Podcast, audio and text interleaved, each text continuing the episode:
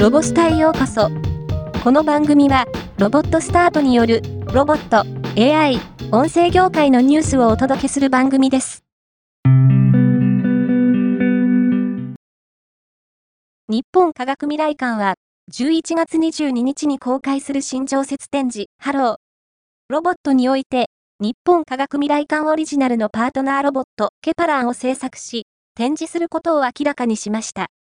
ケパランは、トヨタ自動車の協力のもと、同社の未来創生センターが開発するマスコットロボットの技術を基盤に、キャラクターデザインや来館者とのコミュニケーションに関する初期動作などをオリジナルで開発。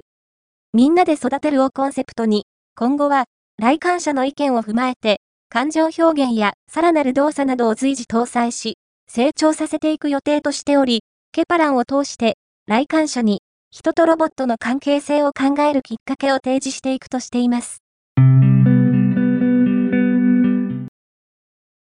ポケトーク株式会社は、ポケトーク4ビジネス同時通訳のウェブブラウザ版を提供開始しました。ウェブブラウザで使えるようになることで、一般のスマホやタブレットで自動翻訳機能が使用できるようになり、デバイスを購入するより手軽に利用できるようになります。なお、音声認識のシステムに話題の生成 AI 技術を使用し、聞き取り精度を高めました。価格は月額3300円、年額で39,600円です。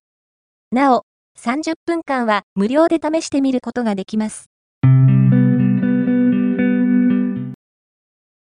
NTT、NTT 東日本、NEC は共同で、光ファイバー振動センシング技術を応用し、すでに地下に付設してある通信用光ファイバーのうち、未使用の稼働していない新線に伝わる振動特性から路面状態を推定する機械学習モデルを構築し、豪雪地帯における道路除雪判断を行う実証実験に、世界で初めて成功しました。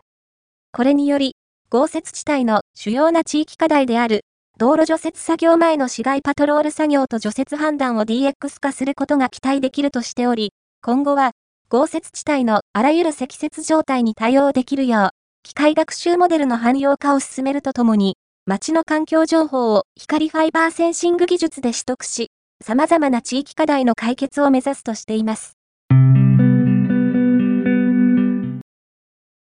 NTT は、死死と死体が不自由である重度体障害者のメタバースを通じた豊かなコミュニケーションやつながりの実現に向けて、残存しているわずかな筋の動作をメタバースへの操作命令につなげる入力インターフェースを開発しました。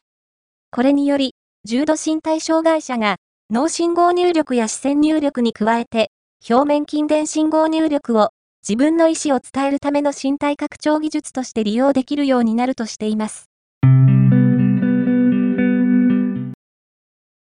デジタルヒューマンは、開発パートナーのミーボと共に、シャープの目指す独自の HAI の構想を実現すべく、シャープが進める開発に参画すると明らかにしました。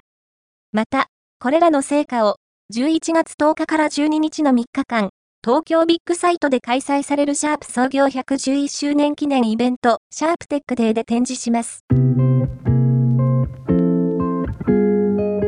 今回のニュースは以上です。もっと詳しい情報を知りたい場合、ロボスタで検索してみてください。